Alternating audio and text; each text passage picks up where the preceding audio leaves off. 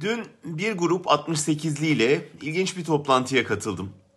Çoğu o dönem öğrenci hareketinin içinde yer almış, ağır bedeller ödemiş, bugün 70 yaşına ermiş isimlerdi.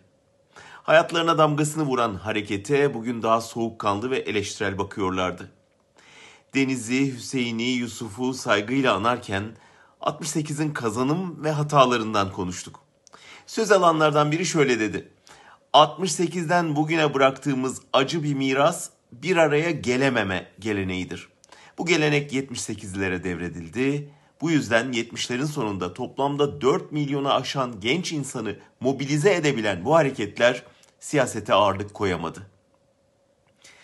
E aynısını bu kuşakta Gezi'de gördük. Orada da ortak bir hedef için bir meydanda buluşabilen, farklı görüşten birçok hareket sonrasında bir araya devam edemedi ve dağıldı. Hala da bunun acısını yaşıyoruz. Neden bazı ülkelerde bir ittifak şemsiyesi altında asgari müştereklerde buluşabilen sol Türkiye'de bunu yapamıyor? Neden en geniş ortak paydada uzlaşmak yerine en küçük detayda ayrışma yoluna gidiyor?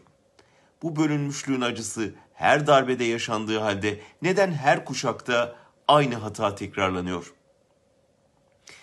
Güçlü bir parti veya sendika önderliğinin olmamasından devletin muhtemel bir güç birliğinin önüne geçmek için komando, komando kamplarından istihbarat faaliyetlerine kadar her yolu kullanmasına değin birçok neden sayılabilir.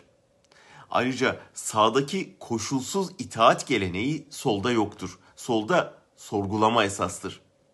Maalesef bu sağlıklı gelenek bitmek bilmez kavgalara yol açıp uzlaşmanın önünde bir engele dönüştü. Bu sayede 60'ların ortalarında yükselen solun önüne set çekebilmek için kurulan Milli Türk Talebe Birliği geleneği güç birliği içinde büyüdü ve iktidara yürüdü. Türkiye'nin son iki cumhurbaşkanı o gelenekten gelen insanlar. Bugün denizlerin şahsında 68 hareketini saygıyla selamlarken bu mirası da sorgulamak ve dört kuşaktır süren bu dağınıklığı gidermenin, en geniş ortak paydada bir araya gelmenin güçleri birleştirmenin yollarını aramak zorundayız.